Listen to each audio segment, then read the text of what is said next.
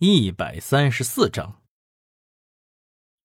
屋子里头再次传来了那股香味儿。一兴问道：“阿姨呀，这是什么味道？这么香啊？”“这是夜来香，我从以前就喜欢养花。这段时间打麻将多了，所以没有时间忘记开窗户了。小伙子呀。”你要是不介意的话，帮我去把那个顶窗打开。一兴看了一眼，这老太太指的是头顶上的一部通风窗。一兴踮起脚，伸手推开，结果一大把灰尘立刻扑洒下来。虽然一兴反应很快，但是眼睛还是被灰尘溅到了不少。一兴无奈的说道：“ 哎呀，哎，哎，阿姨。”您这地方多久没收拾了？怎么这么多灰呀？自从我老伴死了之后，我就把花弄上来了，一直放在这里呀，也没有管。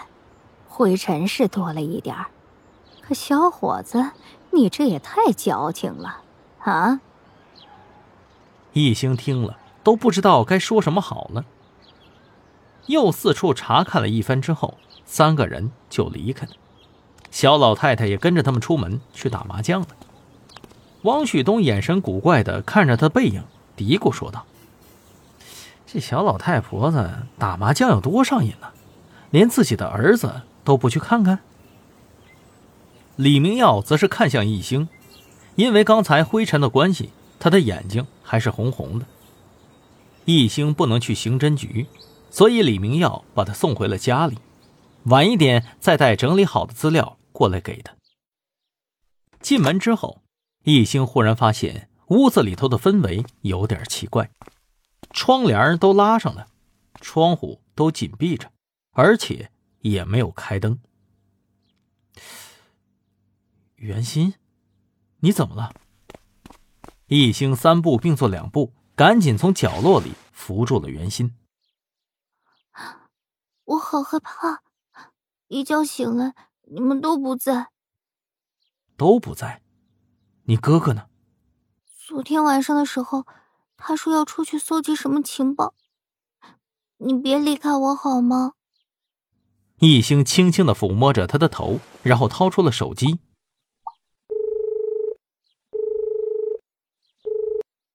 喂，叶老师，您怎么有时间给我打电话了？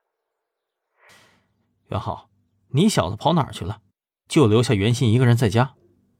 哦，易老师，喂，哎，喂，哎呀，这信号不好啊，易老师。那个，我我还有点事儿，先挂了啊。看着被挂断的电话，易星突然觉着他很反常。莫非袁浩是有什么事情在瞒着自己吗？就在他胡思乱想的时候，身后响起了李明耀的声音。一星，你这怎么都不关门呢？一星站起了身，扶着袁心，接过了资料。啊，刚才太着急了，忘了。原来，这老太婆子叫做王芳，是本地人，没有什么正经工作，晚上在洗车场打零工赚取外快。她好赌，大家都叫她十三幺。刚结婚的时候只是小赌，后来上了年纪了，赌资也变大了，为此经常有讨债的上门要钱。